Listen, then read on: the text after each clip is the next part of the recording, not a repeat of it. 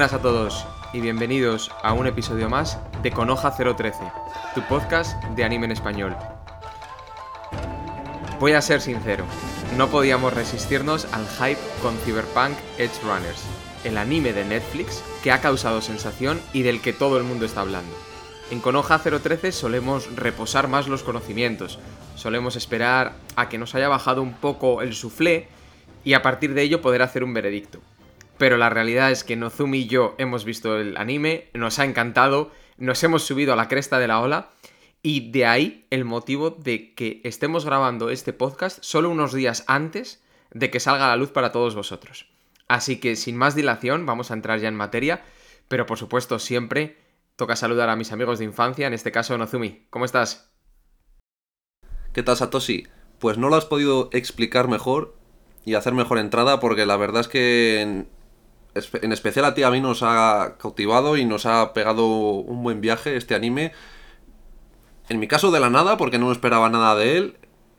No estaba muy al tanto tampoco de cuándo salió ni nada. Simplemente lo encontramos, dado que Netflix también lo promocionó bastante. Y nos hemos llevado un sorpresón que la verdad ojalá no lo hubiéramos llevado antes. Por supuesto que sí, la verdad que yo fue algo parecido, ¿no? Pues a través de redes sociales ves que mucha gente está hablando de ello. También en nuestro tweetline de Conoja 013, que la gente a la que seguimos hablaba de ello continuamente, era un no parar todas las buenas críticas que estaba recibiendo. Y por tanto, pues creo que los dos decidimos empezarle y nos cautivó enseguida. Creo que no es un anime que necesite de los 10 episodios que tiene para engancharte, sino que a partir del primer episodio ya te queda con ganas de, de volver a ver el siguiente y en mi caso de incluso volver a ver la serie completa para ver si no me he perdido detalles y si me he enterado de todo correctamente. Sí, sí, sí. Yo no he llegado a verla alguna segunda vez como tú, pero tal cual has dicho, es acabar el primer episodio y necesitas ver el segundo, necesitas ver qué pasa porque aunque sea un anime muy cortito y un anime cerrado, en cada capítulo, aunque dure un tiempo determinado, recibes muchísima información, muchísima. Y eso hace que te pique, que te cree hype y que necesites saber más y más y más. Si eres de las personas que le gusta verse un anime tranquilo y no quemarle en un día, con esto vas a tener un problema porque vas a necesitar saber qué pasa automáticamente según acabas el episodio. Así es. Y Nozumi, permíteme como siempre, para que nuestros oyentes también pongan al día, para que si hace tiempo que no ven este anime, aunque como decimos es bastante reciente, pero por si acaso escuchan el podcast dentro de unos meses, vamos a ponernos en contexto y vamos a explicar brevemente para que todos tengamos el marco de referencia sobre lo que vamos a hablar.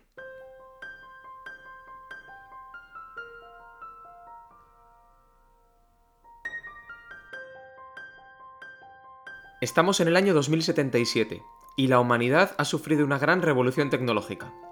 Sin embargo, hay estigmas que se mantienen, David Martínez es un joven cuya familia tiene pocos recursos. Su madre está pluriempleada y trafica en el mercado negro para poder hacer frente a las facturas y la academia de alto nivel a la que acude David. Sin embargo, tras la muerte de Gloria, su madre, debido a un trágico accidente y a una sociedad en la que el dinero dicta tu acceso a la sanidad, David se tiene que enfrentar en primera persona a su futuro, tomando el camino de la delincuencia y el mercenarismo, como única vía para su supervivencia. Este camino está ligado a la psicosis mental y a vivir al límite de la muerte en todo momento.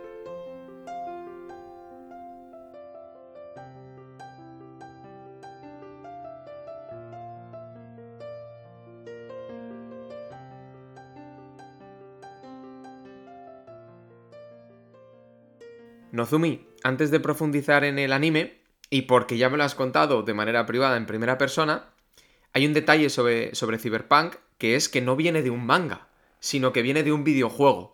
Un videojuego que además en su momento causó mucha sensación, tanto para lo bueno como para lo malo, y que tú viviste en primera persona. Eso es, tal cual.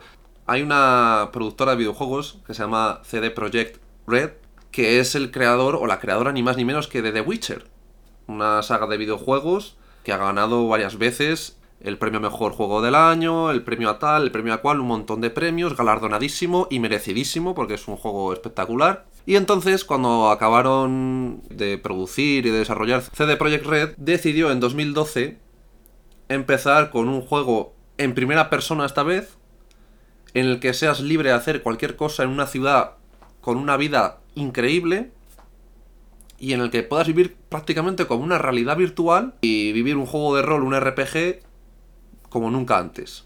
Como bien he dicho, se empezó a desarrollar en 2012, que ya se anunció en 2012 que iban a crear este videojuego, y se estrenó en diciembre de 2020, ocho años después. ¿Qué pasó? Que durante esos ocho años, y en especial el último año, entre trailers, anuncios, eh, notas de desarrolladores, etcétera, etcétera, se creó un hype increíble, además con lo que mostraban, cumpliendo todas las promesas que habían ido diciendo a lo largo de los años de que el juego iba a, iba a hacer tal cosa, iba a conseguir esto, ibas a poder hacer esto, lo otro. Y como decía, en diciembre sale el juego, hubo muchísima gente que se lo compró de salida, millones de personas, millones de dólares de beneficio de primer día. Yo fui una de esas personas que se lo compró el primer día y nos encontramos con una de las mayores cagadas de la historia de los videojuegos. Un juego que llevaba 8 años en producción de una compañía, de una productora con mucho dinero y un juego lleno de bugs en el que los coches corrían por el aire, de repente se caían todos los frames, de repente la ciudad desaparecía y estabas en algo subterráneo parpadeando y se craseaba el juego. Todos estos errores encima no es que se fueran minimizando o se fueran cortando, es que encima aparecían más y más y más bugs, sobre todo en consola, hasta que al final, con el paso del tiempo, se fue arreglando todo y llegamos al momento del anime. Como estaba tan mal, decidieron tomar otro rumbo que era cómo podemos levantar esto. Nos hemos metido en un pozo sin fondo, tenemos que salir de aquí como sea. Entonces, no sé muy bien cuándo entró Netflix a... en juego, pero decidieron crear un anime para levantar el videojuego ya arreglado de todos los problemas. Era como para devolverle otra vez a la vida, lo cual ha conseguido, por cierto. Entonces Netflix decidió colaborar para hacer un, anime con CD Projekt Red y el resultado ha sido espectacular. Ha sido buenísimo porque ha conseguido llevar parte de la historia que, te puede, que se puede dar en el videojuego a un anime y que está muy bien porque todo lo que pasa en el anime lo puedes hacer tú en el videojuego. Y una nota a resaltar es que el anime no, o sea, no necesitas jugar al videojuego ni saber su lore y su historia para ver el anime, son totalmente independientes, así que se complementan muy bien y como decía, ahora es un momento perfecto si has visto el anime para empezar en el juego porque está muy bien. Un poquito parecido por lo que nos contabas, Nozumi, a lo que sería Arkane, ¿no? En el sentido de que si juegas a League of Legends, la serie te complementa mucho y vas a tener mucho background, pero no es necesario jugar al juego para darte cuenta de que Arkane es una pedazo de serie, un pedazo de anime. Eso es. Si tú ya has jugado al juego con anterioridad, lo que te va a pasar es que durante la serie vas a saber percibir detalles, por ejemplo, saber que la moneda ya se llama Nedis, esas empresas como Arasaka o Militech, que ya están consolidadas, ya sabes por qué el mundo funciona como funciona en el anime. Pero que si te metes de primeras al anime, como te ha podido pasar a ti, Satoshi, son, son detalles que simplemente durante el anime vas conociendo y ya está. No tiene más vuelta de hoja. Pero bueno, sí, como tú ponías el ejemplo de, de Arkane, si ya vienes con una base de antemano, pues eso ayuda. Perfecto. Nozumi, ¿te parece si hablamos primero de esta sociedad de 2077, esta sociedad futurística, que los implantes tecnológicos, cibernéticos, están a la orden del día? Estos implantes, en todos y cada uno de los casos, aunque la gente no lo crea, acaban llegando a la ciberpsicosis, ¿no? Lo que sería este estado de trance en el que ya no eres consciente, no tienes control sobre tus movimientos, pensamientos o acciones. ¿Qué te parece esa sociedad? ¿Cuál es tu primera valoración sobre ella? Ya no solo de lo que se ve en el primer episodio, sino de lo que se ve a lo largo de, los 10 episodios. La humanidad ha perdido el rumbo tecnológicamente hablando porque se ha ido de madre. O sea, obviamente, y yo quiero que sigas, que sea así en la realidad, todo tiene que progresar y tenemos que seguir adelante. No veo mal los implantes tecnológicos pero yo creo que con un límite y teniendo siempre en cuenta tu salud o el riesgo que pueda acarrear. Al ver cómo se da en la sociedad del anime, en la que se ha corrompido todo, el mercado negro es increíble, lo mezclan con drogas, lo mezclan compras de conciencias, con compras de memorias, con compras de sentimientos, incluso puedes acceder a los datos mentales de una persona, hackearle y recuperar todos sus datos, o robar, mejor dicho, todos sus datos, pues yo que sé, bancarios, su vivienda, qué contactos tiene, eh, qué va a hacer, quiénes son sus familiares, etc. Entonces, mediante la tecnología y el progreso, en este anime se ha conseguido justo lo opuesto a lo que pues la humanidad o la sociedad quiere, que es más seguridad, y más futuro. Y en este caso, pues es justo lo contrario, una inseguridad terrible en la que muchos chicos, como nuestro protagonista Dave Martínez, se ve envuelto pues, en un mercado negro y en unos bajos fondos y en la delincuencia. Y que encima saca un, un provecho, tanto él como su pandilla, buenísimo. Hay dos puntos de lo que has dicho, o un punto y una palabra clave, que es lo que me hace a mí tener mi análisis. El, el punto es justamente lo que decías, que todo lo que en principio nos tiene que traer la tecnología desde el punto de vista positivo se ha deteriorado y hemos pasado al lado completamente opuesto.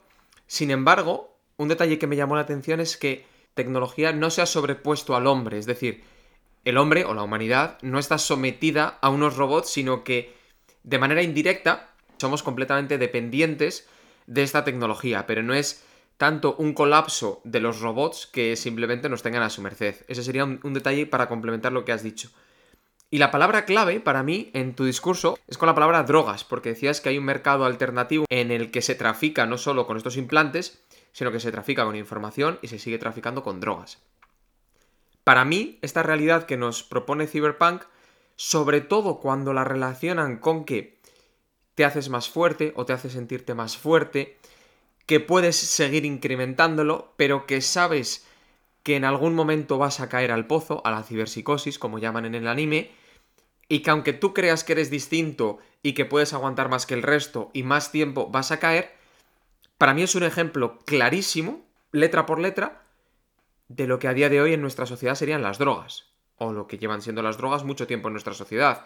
Es decir, toda la gente que, consume drogas, que lo ves en documentales, que te puede tocar más de cerca, más de lejos, todos empiezan consumiendo esas drogas por una inseguridad, igual que en Cyberpunk, que todos empiezan con un implante por una inseguridad.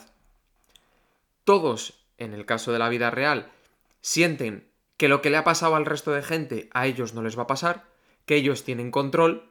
Exactamente lo mismo le pasa a David Martínez o a David Martínez y todos acaban sucumbiendo, más tarde o más temprano, por hacer un uso continuo o por hacer un uso excesivo que van incrementando a lo largo del tiempo, todos acaban cayendo en el pozo. Y eso pasa en la vida real con la drogadicción y pasa en el anime con los implantes tecnológicos. Es que es completamente los mismos ejemplos, los mismos discursos, las mismas frases, las mismas excusas, las mismas motivaciones para seguir incrementándolo, lo que me están proponiendo en el anime con fortaleza e implantes tecnológicos que lo que vivimos a día de hoy en 2022, o en el siglo XXI, mejor dicho, con el tema de las drogadicciones. Además, a mí un punto a resaltar que me llamó mucho la atención fue, por ejemplo, muere la madre de, David. Al principio la llevan a este doctor raro. Y aquí, en esta sociedad, tú pagas por un servicio médico y dependiendo tu clase social o el dinero que puedas aportar, vas a tener una, un nivel médico al que acceder. Y en este caso, claro, como David y Gloria, mm, todo el dinero que ganan ya con esos trabajos y el mercado negro va para pagar la escuela de David, pues no tienen un duro para pagar ni el apartamento donde viven, ni pues un seguro médico o como lo quieras llamar. Entonces cuando lo operan, le dice, sale el doctor, le dice que bueno, que es el nivel más bajo que pueden, que han pagado, que tienen para optar y que bueno, que a ver cómo sale, que está mal, pero que a ver cómo sale. Y nada, al poco vuelve a salir el médico y le dice que su madre ha muerto y que mala suerte, que lo que han pagado da para lo que da. A mí eso me pareció, me pareció muy fuerte. Se basa en eso, en el dinero, el dinero y el dinero. Y si eres de clase baja y no tienes cómo implantarte y cómo salir adelante, vas a tener lo mínimo, incluso menos, con consecuencias como esta. Y eso encima va a hacer que tú caigas otra vez en ese mundo de drogas o de implantes para intentar salir de él. Es como la pescadilla que se muerde la cola. Por suerte, para los que nos estéis escuchando por el acento, creo que queda bastante claro, nosotros vivimos en España, entonces aquí tenemos seguridad social universal y gratuita, es decir, todo el mundo tiene acceso a la sanidad. Pero en países al otro lado del Océano Atlántico, Estados Unidos, esto ya pasa, esto que comentabas, eh, Nozumi, ya pasa de el acceso al sistema sanitario, seguros privados, quien más tiene tiene prioridad, tiene distintos servicios, y esto hace que la gente con menos recursos, el caso de Gloria y David Martínez, tengan que buscarse alternativas para o no caer enfermos o sacarse un dinero extra para poderse pagarse un seguro privado. Entonces todo esto es lo que, justamente lo que dices tú, que es la pescadilla que se muerde la cola, que Gloria tenga que estar pluriempleada, eso crea que tenga más facilidad a, a enfermarse, a tener tipo de problemas. Y un detalle que a mí me pareció muy chocante y que todavía me sigue poniendo los pelos de punta, que es justamente la continuación de donde tú te has quedado, que es cuando David decide incinerar a su madre y las cenizas caen en una máquina como la que te puedes comprar un Red Bull, un Kit Kat o un sándwich. Es decir, es, es, un vending machine de toda la vida y a él le caen las cenizas a través de ahí.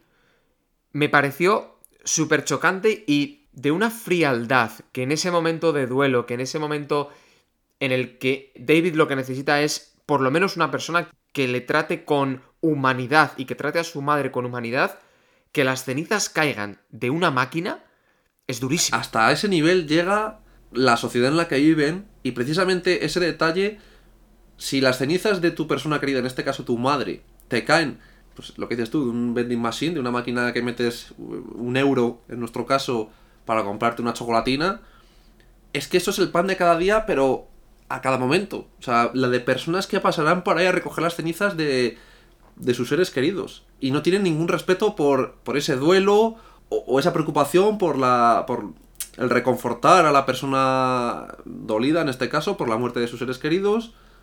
No existe. En, no existe en el mundo en el que vive David Martínez. Ojo, no existe en esa clase social o en esos barrios bajos, ahí no existe. Ya en clases más altas, en, el mundo corporativo y demás, ahí ya sí. Pero a lo que voy es que en las clases bajas quieren que siga así y son auténticos guetos. Porque son auténticos guetos. Y la verdad sí, fue muy chocante, muy chocante esa escena. Entonces, la solución es la delincuencia. Y la solución es que el último implante que Gloria iba a vender en el mercado negro, o el siguiente mejor dicho, David lo que hace es, en vez de venderle, va a Doc Reaper y le dice, implántamelo a mí, que a partir de ahora yo voy a ser un mercenario a sueldo y voy a empezar a delinquir con el único propósito de poder sobrevivir y de tratar de ascender en el, en el ascensor social, que era el sueño de mi madre, que yo tuviera un futuro. Y a partir de aquí es donde empieza la trama más de acción. Cuando se encuentra David el Sandevistan, la columna vertebral sí. metálica, que es un implante militar, un prototipo, un prototipo de implante militar. Como bien comentaba Satoshi, pues decide acudir al Reaper Dog a que le, se lo implante y él le contesta que su cuerpo no lo va a aguantar, pero que él se lo implanta y se lo va a implantar gratis. Eso sí, si acude a él para que se lo quite, se lo queda. Total, que para sorpresa de todos, en especial de David, adapta, o sea, se adapta tanto el, este sistema que se ha implantado como él al propio sistema, se adaptan muy bien y es capaz de usarlo. Eso sí, con un número limitado de veces al día que luego él descubre cuántos son, pero principalmente cuando se lo pone, lo hace un poco buscando venganza por un chico que se metió con él en la, en la escuela. Es decir, él era un paria allí, porque la escuela es una, una, Vamos, la escuela, la academia, es una academia para gente muy, muy, muy adinerada, gente, hijo, hijos de gente muy poderosa, dueños mmm, de corporaciones que dominan pues, esa sociedad, y él es un paria porque es pobre. Entonces no entienden por qué está allí. Y claro, hay un día en el que pues un chico que tiene él sus propios implantes, que son como una especie de puños de kung fu, tiene un nombre, ahora no me acuerdo exactamente, le pega una paliza. Es el bully. Y cuando él se pone este implante, el Sandevistán, y va por él, pues le, le, machaca porque hace como una especie de super velocidad, se convierte en flash y le da pues un palizón. Pero resulta que este chaval, su padre es el dueño de Arasak, el creador del implante que lleva David. Y están creando están creando un prototipo mucho mejor todavía y al ver el vídeo de la cámara de seguridad el padre ve que David puede que sea capaz de soportar ese exoesqueleto que es una especie de, esqueleto metálico enorme.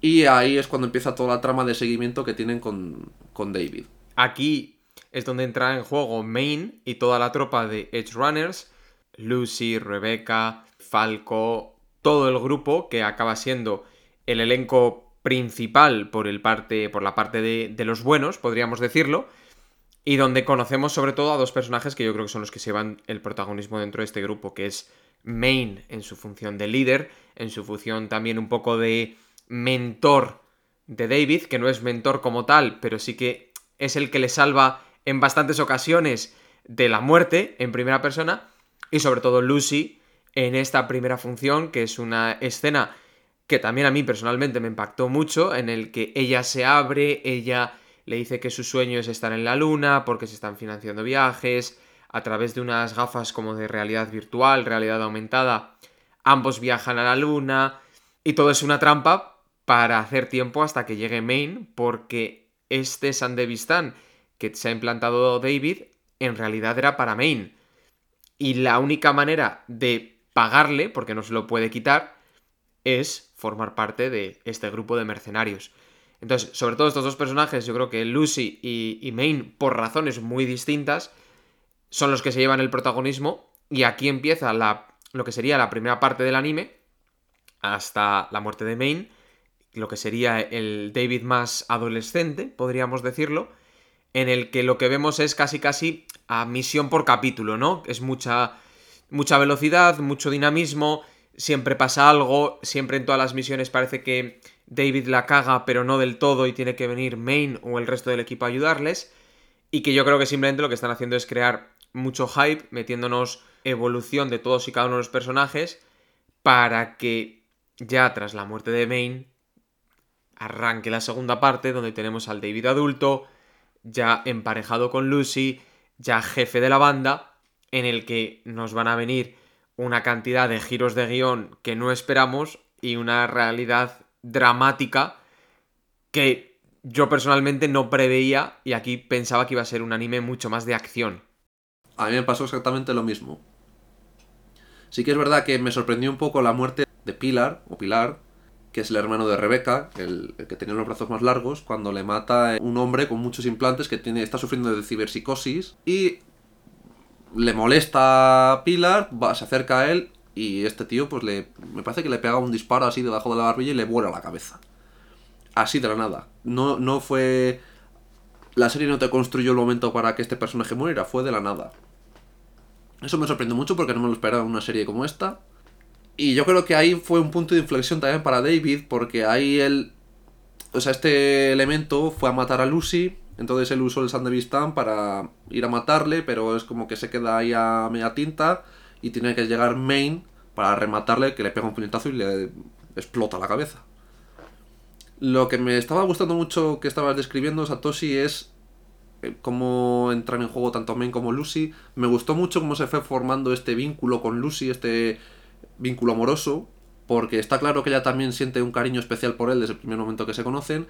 Y Main, yo sí le considero un mentor de él, porque pese a ser el líder y hacer las misiones que tiene, y que al final se le va, acabe yendo la pinza, prácticamente al 100%, no del todo. Precisamente por esos errores que decías tú que cometía David, que la cagaba, pero al final no tanto, no parecía que tal era Main el que le enseñaba a ser más duro, o a hacer esto de esta manera, o a que no le pisoteen porque está haciendo esto y tiene que hacer esto otro, etcétera, etcétera, etcétera. Le enseña cómo funcionan los bajos mundos, cómo funciona la pandilla, le promete que si algún día muere, él se quedará con sus manos, con los implantes de las manos. Cuando, imagino que ahora hablaremos de ello, en la escena de que muere Main, efectivamente, cuando muere Main y muere otro personaje que ahora mencionaremos también, David consigue las manos de, de Main pegamos ese salto en el tiempo en el que él ya, como comentabas, es el líder de la banda. Es un mercenario muy reconocido. Hay, o sea, tiene incluso fanáticos y hay gente que quiere trabajar con él de primeras. Como decías, es una serie que parecer, o sea, viene de parecer una serie de acción, un anime de acción que te va a entretener, que vas a decir, bueno, pues está guay, es chulo, bueno, son 10 capitulillos para echarme dos tardes, bien. Ah, de repente un dramatismo, unos giros de guion como comentabas, una trama con una historia súper argumentada, con un montón de trasfondo, un montón de hilos desde detrás. La verdad es que Netflix y, y, Cyberpunk o CD Projekt, chapó. Y pasemos, si quieres, a hablar de, de esta escena que marca el punto de inflexión de la serie, que marca el salto temporal en la serie, que viene propiciada por la muerte de Main. Recordemos simplemente por contextualizar, entra en ciberpsicosis. Ya habíamos visto algunos episodios de ciberpsicosis anteriormente, muy leves, entonces ya empezábamos a notar que Main estaba al límite de llegar a este punto en el que no, es no tiene control sobre sus acciones. Y bueno, pues en, en una misión lo que tienen que hacer es cargarse a todos los que encuentran. Y Main entra en este periodo de ciberpsicosis en el que no es capaz de distinguir cuál es la misión, quiénes son sus compañeros y quién es el enemigo. Y finalmente tiene como un pequeño punto de lucidez en el que trata de conseguir que Dorio, su pareja, escape, que también habla con David y le obliga, entre comillas, a que active el Santevistán para escapar, mientras él se inmola para que la misión salga adelante. Y yo creo que también, y esta es la clave, entendiendo que él ya no tiene cura. Creo que el anime, sin decirlo y sin verbalizarlo, por las expresiones, que no, que mucha gente eh, se ríe cuando hablamos de lo que puede transmitir un, un dibujo, ¿no? Un anime. Pues yo creo que aquí lo hacen muy bien porque esa mirada de Main, ese cambio de voz que tiene, te hace entender que él se ha dado cuenta que ya no tiene cura. Entonces, como no tiene cura, y como sabe que los episodios de ciberpsicosis cada vez van a ser más frecuentes y más intensos, decide inmolarse para poner a salvo a su pareja y al resto de sus compañeros y pone también a salvo a esta persona a la que ha estado proporcionando aprendizaje o tareas de de, bueno, pues de tener un mentor, que es David Martínez, que es al que además consigue, como bien decías, quedarse con uno de sus brazos. Una escena muy trágica en la que va en el coche en el asiento del copiloto completamente abrazado a una mano gigante, ¿no? Sí, todo viene en esta misión porque se enteran de que Jimmy Kurosaki, el que crea estas realidades de asesinos en serie que mucha gente compra para... Eh, son chips que se incrustan en la cabeza para vivir en una realidad en la que un asesino que ha sufrido de ciberpsicosis, ha peleado contra la policía o batallas militares, lo que sea, quieren vivirlo como si fueran ellos mismos, este tío crea esas realidades y las vende. Entonces, el dueño de la mayor corporación que existe en el mundo, en este mundo que se nos presenta, Arasaka, es un adicto a comprar estas realidades a este hombre y nuestros protagonistas se enteran del tema. Entonces deciden crear una situación en la que él quede con este dueño corporativo y le raptan porque, claro, ellos quieren sacar toda la información posible de este hombre. Bueno, mediante tramas en la que uno mata a otro, el secuestrado, el, dueño de Arasaka, de los implantes que, implantes que tiene en la mano, empieza a disparar a, diestro y siniestro, se activa una alarma en la que viene el equipo de trauma, que el equipo de trauma es como la policía militar de élite que vienen a reducir a estos superhumanos soldados con ciberpsicosis que son imparables, entonces este equipo tiene las armas y el entrenamiento necesarios para lidiar con ellos. Y como bien decías, le da otro episodio de ciberpsicosis a, a Main, en el que se carga justo a la persona que quería sacar información, este dueño de Arasaka. Dorio, su novia, intenta, o su amante, intenta tranquilizarle, intenta que vuelva a la cordura. No es el caso. Y Dorio, por estar justo delante de, de Main, pues recibe dos tiros en la cabeza. David también está por allí, porque Lucy estaba intentando entrar en la cabeza de este dueño de Arasaka. Y es cuando entra la situación y esa escena en la que dices tú, en la que Main sabe que va a morir, que es su momento de morir. Sí, sí. Y le, dice, y le dice a David que salga allí con esa mirada y ese tono de voz que nos dejó a todos de hielo. Sí, sí, porque es una escena muy dura, ¿no? Y ya lo hemos hablado en anteriores episodios, el camino del héroe, ¿no? Y entonces aquí se vuelve a cumplir, pese a ser 10 episodios, que el desarrollo es muy limitado, aquí es un paso muy claro del camino del héroe de David, ¿no? Que es la muerte del mentor y que ahora a él le toca dar un paso hacia adelante y relacionarse de manera directa con Faraday, que Faraday al final es el antagonista puro y duro del anime, que es verdad que le conocemos mucho más en esta segunda parte, una vez que ya no está Main, pero que sabemos que es la persona que contrataba a Main y a sus amigos y a sus compañeros para que hicieran estas misiones de mercenarios. Esta muerte de Main, además de trágica, lo que hace es que se cumpla un camino más del, del camino del héroe y que a partir de ahora tengamos un salto en el tiempo y David sea una persona adulta, sea una persona muchísimo más musculada, que le vemos ya la cara con unas facciones como que ha habido algún tipo de implantes, algún tipo de mecanismos para aumentar su musculatura, aumentar su tamaño. Es verdad que sigue teniendo el Sandevistán y que sigue teniendo la chaqueta de primeros auxilios de, su madre, pero ya vemos una persona que simplemente en los gestos ha pasado de ser una persona bastante eh, naif, poco como ingenua, a una persona con confianza, con una mirada muy determinante, que sabe lo que quiere y que sabe lo que tiene que hacer para conseguirlo. Sí, sí, sí, porque como bien decías, Faraday es director de la orquesta, podríamos decir. Es el que consigue todos los trabajos para Main, para su grupo. Y cuando este muere, el que entra en contacto directo con él como nuevo líder de la banda es David. ¿Qué pasa? Que Faraday es muy listo y siempre quiere más. Él quiere subir a eh, un escalafón más y llegar a ese nivel corpo, creo que se llama dentro del juego y dentro del lore de, de lo que es todo Cyberpunk, en el que ya no va a depender de la clase baja social y solo se va a relacionar pues, con esta gente de dinero y de poder. ¿Qué pasa? Que para ello tiene que hacer muchas traiciones, verse envuelto en muchas situaciones y consigue, o sea, consigue que Kiwi traicione a su equipo para secuestrar a Lucy, dado que Lucy ha descubierto Arasaka, esta, esta corporación, esta empresa que decíamos, quiere conseguir a David de alguna manera para instalarle el, este exoesqueleto que hablábamos al principio del podcast. Faraday se entera de todo esto y monta una artimaña terrible en el que él, que es eh, que trabaja para Militech, les traiciona, hace como una especie de doble espía, cuenta todo lo que sabe a Arasaka, entonces ahora trabaja para Arasaka sin que lo sepa Militech y tienen una emboscada, bueno, consiguen secuestrar a Lucy mediante la traición de Kiwi y tienden una emboscada al grupo de David. Nozumi, para aquí un segundín.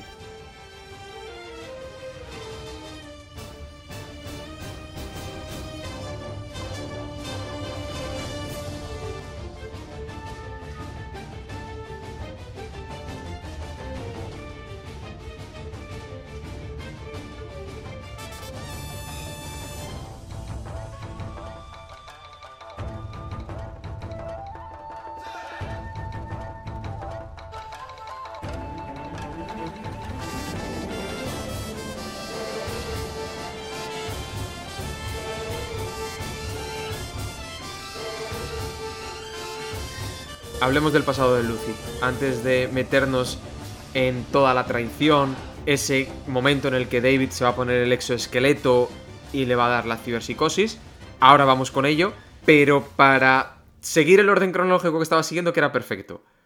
Cuéntanos sobre el pasado de Lucy, que ese sí que es más canon en el sentido de que se da en más animes, pero cuéntanos sobre ello. Pues básicamente el pasado de Lucy es como los Juegos del Hambre, digamos. Es un, Muy buen una especie de Royal Rumble en los que esta corporación, Arasaka, robaba niños, niños que no iban a reclamar nadie, y les, les querían convertir en este tipo de cyberpunks, los Edge Runners, que son usuarios capaces de adentrarse en la mente mediante los chips y la tecnología, como decíamos, en la mente de los demás, pues eso, para sacar información, hackear, kiwi, es otra de ellas.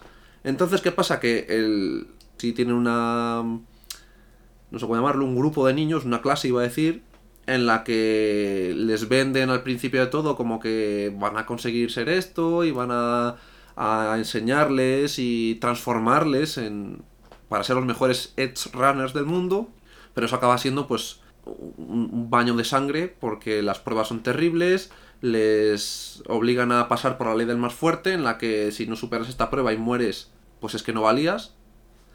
Y al final los niños, después de muchísimo tiempo, montan como una especie de revuelta en la que intentan escapar. A muchos los matan en este intento fallido. Y la única que consigue escapar es Lucy. Correcto.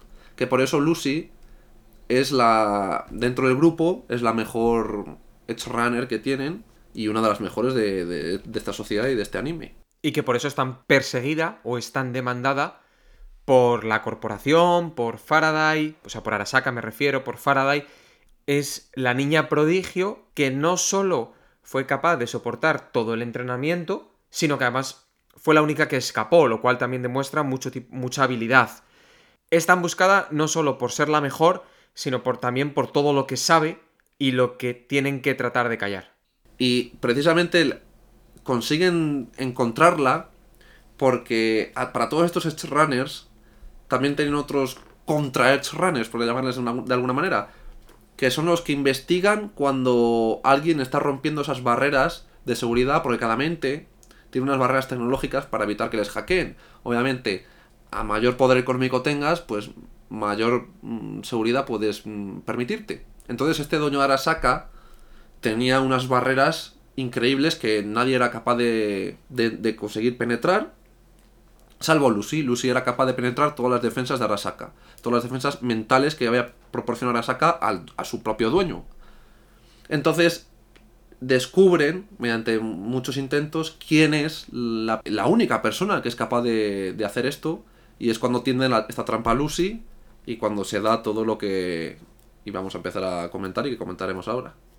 Adelante, continúa con ello, que, te habías quedado justamente en ese momento en el que Kiwi, a través de Faraday, había traicionado al grupo y que el objetivo principal era implantarle a David este exoesqueleto porque consideraban que podía ser el cuerpo apropiado para este implante.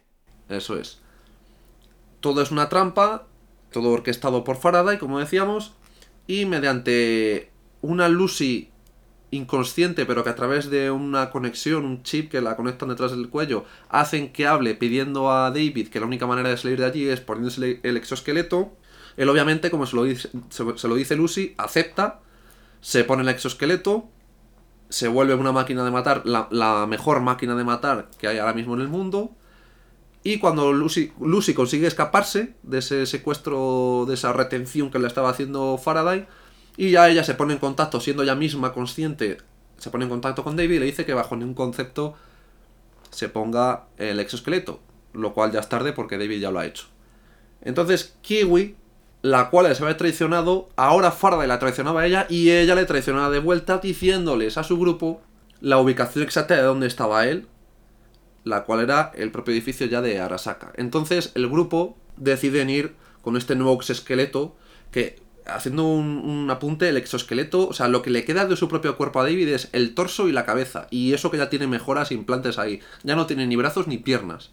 Deciden ir donde Faraday, que reclaman el dinero que les estaba que le habían prometido por tanto llevarles a la Edge Runner capaz de, como contábamos, de sobrepasar estas barreras, como al usuario con el exoesqueleto, que no es que le traiga a él, pero que sí que está en camino, para que le puedan capturar. Arasaka se niega a pagarle, en ese momento llega David, arrasando con todo, matando a todos los soldados posibles, y justo cuando va a matar a este líder corporativo de Arasaka, aparece Adam Smasher. Ojo con Adam Smasher. Es el ser humano con más implantes de la Tierra, el único que es capaz de llevarlos, porque su cuerpo, es que en verdad no sé qué le queda de cuerpo de humano, porque es que es un, un cyborg y es el único humano capaz de soportar los implantes, todo lo que quiera no le quedan más cachabas a David Martínez que pegarse contra este bicho. Lo que pasa es que David sí está perdiendo la cordura. Ya se ha gastado prácticamente todas las. unas jeringuillas que eran como unos medicamentos para tener controlada esa ciberpsicosis. Cuando llegan al edificio, Rebeca se queda abajo, Falco se queda en el coche y David es el que aparece pues, por la, una ventana allí porque él como que puede volar así raro, digamos, con el ciberesqueleto este. Adam más se tira hacia abajo peleándose contra David y cae justo encima de Rebeca que la aplasta y la mata haciéndola picadillo. Sin ningún tipo de contexto, además, ¿eh? O sea, una muerte instantánea y de la nada. Y de la nada, total. La pelea continúa, a David ya no le quedan más eh, jeringuillas de estas, por llamarlo de alguna manera, para controlar esa ciberpsicosis. Ahí aparece Lucy. Lucy, mediante un beso, consigue tranquilizarle y volverle a la cordura, pero David quiere sacarla de allí porque está viendo que la pelea es demasiado seria y que es una pelea a muerte y que cree que no va a poder con Adam Smasher. Entonces David tiene esta mm, este pensamiento que luego sabemos en el que él no fue capaz de salvar a su madre, no fue capaz de salvar a Maine, es algo que le está reconcomiendo, pero quiere salvar a toda costa a Lucy, y hacer que consiga su sueño, que es el de viajar a la luna. Entonces la saca de allí, David Martínez se queda peleando con Adam Smasher que ya le empiezan a fallar a David, le empiezan a fallar todo el exoesqueleto, los brazos, las piernas, además Masser le está arrancando todo. Y finalmente, mientras David sonríe, Adam Smasher le dice que ha sido un gran rival, un gran combate, y le mata. Mata al protagonista. Para mí eso también fue un choque terrible, porque la verdad es que te prometo, Satoshi, que no me esperaba para nada que David fuera a morir, porque le veía lo que decíamos del camino del héroe, que ya había superado muchas cosas, que también iba a superar esto, iba a quitárselo. Yo, yo mi final, el final que yo creía era que se iba a quitar todos los implantes, iba a volver a ser más humano y al final iba a ir a la luna con, con Lucy. Pero nos encontramos con esto, que es muchísimo más chocante. Y yo creo que precisamente esto es lo que hace, lo que, hace que esta serie se te quede ahí en la retina, en la memoria, y digas, joder, qué pedazo de serie, se la voy a recomendar a todos mis amigos, se la voy a recomendar por redes sociales, lo que sea. Solo te voy a poner un pero a este final, y es que después de reposarle, de nuevo, no nos ha dado mucho tiempo a reposarlo, David Martínez es el único que acaba cumpliendo su sueño, es decir, es un personaje que en todo momento su objetivo vital es cumplir los sueños de otras personas, es decir, en el primer tercio su sueño es no defraudar a su madre, y pese a que él no quiere estar en la academia, tiene que estar porque el sueño de su madre es que él llegue a ser alguien. Durante la segunda parte del anime, él está cumpliendo, entre comillas, el sueño de su madre, sigue haciéndolo, que es que tenga un porvenir, en este caso a través de la delincuencia, pero que tenga un porvenir. Y ya en la última parte, su objetivo fundamental es que Lucy pueda llegar a la luna. Entonces, es el único personaje, pese a morir y morir de manera trágica y de manera temprana, muere cumpliendo su sueño, porque el sueño de Lucy era ir a la luna, pero vemos en una última escena final durísima, una escena durísima, que ella ha llegado a su objetivo, pero no de la manera en la que quería, porque ella quería ir a la luna acompañada. Y ella está en la luna, pero vemos que es una persona que no está disfrutando de ello. Yo creo que tratan de darte a entender que quiere disfrutar de ello o quiere intentar disfrutar de ello porque ha llegado a donde ella quería, pero no lo puede hacer porque ha llegado en unas condiciones distintas a las que ella preveía, que es sola. David es la única persona que se muere cumpliendo su sueño, porque ha vivido toda su vida sin un objetivo propio.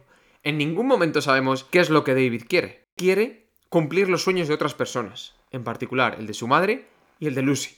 Pero nunca hemos sabido lo que David quiere. Y eso es algo que a mí también me llama la atención y que me hace entender un poquito mejor este final, que de nuevo no lo esperaba, lo comparto 100% contigo, y un final en el que, excepto Lucy, muere todo el mundo. Es algo importante. Muere todo el mundo. Sí.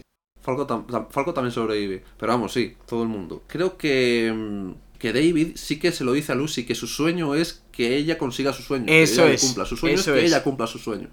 Y la escena que decías, durísima, que efectivamente lo es, en la que ella está en la luna ya, se la ve en la cara que sí, está allí porque lo que quería, pero no, no es lo mismo. Y de hecho, lo primero que hace al pisar la luna es recordar esa realidad, realidad virtual que hizo con David hacía años cuando le comentó que su sueño era viajar a la luna. Lo primero que hizo fue acordarse de David e imaginársele ahí con ella. Eso fue lo primero que hizo. Y por lo que dices es pues, una escena muy dura y un final de para la serie trágico, pero un final que le queda al pelo. Sí. Nozumi, te hago dos preguntas rápidas para ir cerrando. La primera de ellas sería, ¿a qué tipo de personas le recomendarías este anime? Y a quienes no, por contra. A un perfil de espectadores más adulto de lo normal. Un perfil para los animes que se suelen llamar Seinen, que no Sonen. Sonen es a lo que estamos acostumbrados con el camino del héroe, como tú bien dices.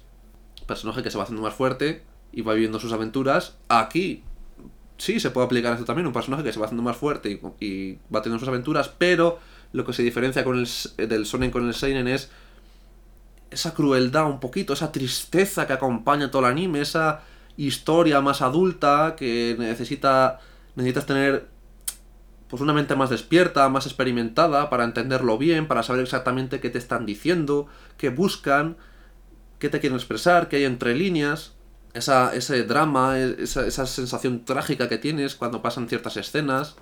Entonces, la serie empieza dándote a entender que va a ser, como hemos comentado, una serie de acción y para nada. O sea, lo es, pero con muchísimo más. Entonces, Esta serie se la recomiendo a un perfil un poquito más adulto y a personas que busquen un anime diferente, porque es un anime diferente, un anime con una tendencia, no tendencia, una estética, pues este, este justo como se llama la serie, cyberpunk o cyberpunk, que no es eh, gusto de, de, todo el mundo, pues tiene que gustar esta fantasía futurista.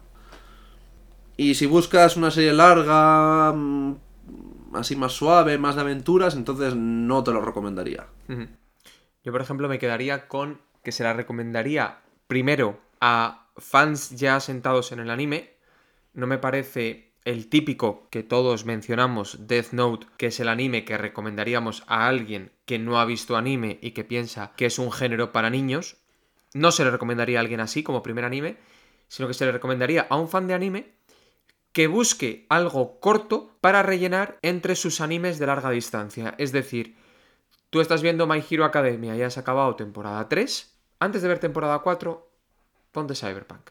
Tú estás viendo Ataque a los Titanes y has acabado temporada 2 y te diría, pues a lo mejor ponte la temporada 1 de Tokyo Revengers, la temporada de Cyberpunk, la temporada de Arkane, es decir, para hacer ese hueco temporal para que la temporada anterior del Sonen, como bien decías, que es lo que se lleva generalmente el protagonismo y el fandom, asiente un poco, ¿no? Y para crear un poquito de hype antes de que veas la siguiente temporada, ponte una serie de estas. 10, 12 capítulos, cortitos, que sabes que tiene un fin, que cierra bien y que te va a dar algo completamente distinto. No te va a dar superhéroes al uso, te va a dar algo completamente distinto. Pero claro, para ello necesitas que esa persona ya sea fan de anime, no alguien de nuevas. Yo también uso, justo por lo que estás diciendo, uso series como esta para rellenar esos huecos y las películas. Las películas anime, que muchas veces a lo mejor estás viendo la serie y dices, uh, ahora que una película, no sé, no es canon, no va a seguir la historia. Pues no, la verdad es que no, prefiero seguir la serie o, a lo mejor estamos viendo un anime que, yo que sé, a lo mejor hace cuatro años, que ya está acabado, ya tiene sus dos, tres temporadas las puedes ver, puedes ver todas de golpe y acabas la primera y dices, uff, ¿para qué voy a ver una película si puedo ver la, la segunda temporada? Pero en esos casos en los que, como dices tú, por ejemplo, My Hero Academia acaba la tercera temporada o la que sea, y tienes que esperar hasta el año que viene o, o los meses que queden, el tiempo que sea, hasta que empiece la siguiente, pues tira de animes como Cyberpunk, tira de animes como, yo que sé, como Record of Ragnarok, películas como mencionaba, como la película de Jujutsu Kaisen, truquillos que tenemos los que nos gusta el mundillo y Cyberpunk mm, cumple a la perfección en esta situación que comentábamos. Última pregunta, Nozumi, y ya cerramos aquí. ¿Te gusta? ¿No te gusta? Desde el punto de vista tanto objetivo, es decir, lo que es bueno para el anime, como subjetivo, lo que te gustaría a ti a título personal, que sea un final cerrado. Es decir, no vamos a tener más David Martínez, no vamos a tener más Main, no vamos a tener posiblemente, quizás sí, más de Lucy, es una serie que está iniciada y cerrada. Podemos tener más historias en el universo cyberpunk, pero con estos protagonistas no, ha quedado todo bastante cerrado. ¿Te gusta y te parece bueno? Sí y no, objetiva y subjetivamente. Objetivamente, me gusta que esté cerrada, subjetivamente también me gusta que esté cerrada. Es decir, creo que es bueno para el anime, como estábamos comentando, estos animes cortitos que se abren y se cierran. Creo que sería una cagada intentar rizar el rizo porque básicamente te has cargado todo el plantel de personajes. Te queda Lucy y Falco por ahí, pero Falco en verdad tuvo dos minutillos en escena y ya está. Poquito, sí. Te queda Lucy. Yo qué sé, ves que abrir una historia entera ahora a través de Lucy, pues a ver, lo puedes hacer, pero yo no sé qué repercusión o qué audiencia vas a tener. Entonces, si yo quisiera tirar más de Cyberpunk, haría un anime nuevo en el que a lo mejor meto a Lucy, pero haciendo algún cameo, como en algunas películas, ¿no? Que salga en alguna escena, a lo mejor haya ya más mayor, o una precuela en la que se ve el ascenso cuando de intentan capturar estos, por ejemplo, o cuando intentan capturar a estos niños y uno de ellos es Lucy y te lo dejan así como una escena, pum. Y si lo pillas, lo has pillado. Y te has dado cuenta. Y si no, pues mala suerte. Porque tampoco te va a trascender nada. Pero eh, que tenga detalles de lo que ya ha pasado, o de Lucy, o de personajes que ya salido en esta serie, eso sí lo veo me gustaría tanto verlo como que lo hicieran. Pero si no lo van a hacer así, tanto objetivamente como subjetivamente, creo que me gusta y está bien ya cerrado.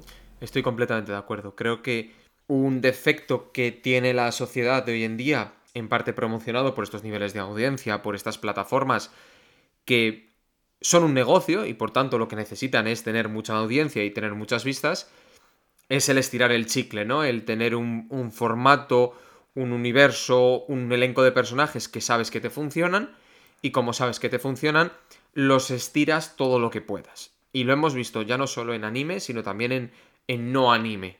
La Casa de Papel es el mayor ejemplo de ello, una serie que estaba cerrada y se vuelve a abrir por tres temporadas porque es un boom mundial. Que haya todavía animes que no se ciñan a ese canon, para mí le da puntos. Es decir, no le da puntos mientras lo estoy viendo, porque no sé si va a acabar bien o va a acabar mal. Pero cuando acaba y sé que le he puesto un punto final con una temporada, no con ocho temporadas, con una temporada, a mí me gusta, porque es algo distinto, es algo que se sale de la realidad y es algo, de nuevo, que puedo recomendar y a la persona a la que se lo recomiendo no es como recomendarle One Piece que le tengo que decir tienes que hacer una inversión de tiempo durante los próximos tres años de tu vida. Aquí con Cyberpunk tienes que dedicar tres horas de tu vida, porque 20 episodios de 10 minutos, pues tres horas y 20, y lo tienes hecho. Entonces, me da más argumentos para recomendarlo y eso hace que me guste más. Porque como a todos, pues me gusta recomendar los animes que me han gustado. Sí, tal cual, Satoshi, tienes toda la razón y, y, es, que, es que es verdad, es que es un anime muy fácil de recomendar, muy fácil de ver. No, eso lo retiro, no es fácil de ver porque... Hay que estar atento. Sí, tienes que estar muy atento y muy concentrado en lo que está pasando para pillarlo todo, porque, como tú bien decías a mitad de podcast, cada capítulo con el siguiente no es que hile perfecto, no es una continuación como tal, son misiones que sí, que siguen la misma historia, no van a ir cada una, no es un árbol con 300 ramas, sigue la, la misma dirección, pero tienes que estar atento para hilar esos puntos y seguir esa copa del árbol, por decirlo así, esa metáfora. Pero sí, yo recomendaría, como decía, me preguntabas antes y decía, a personas que busquen un perfil un poquito más adulto en una serie. Más profundidad, ¿no? Más... más sí, ta pero tampoco nada del otro mundo, ¿no? No es como recomendarte, yo qué sé, Berserk, que es mi favorito. Ahí sí que voy a ir de cabeza y te voy a decir, de 25 años para abajo, ni te metas a ver esto. Porque 25 años mentales, me da igual los que tengas. A lo mejor tienes 50 y tienes 17 de cabeza.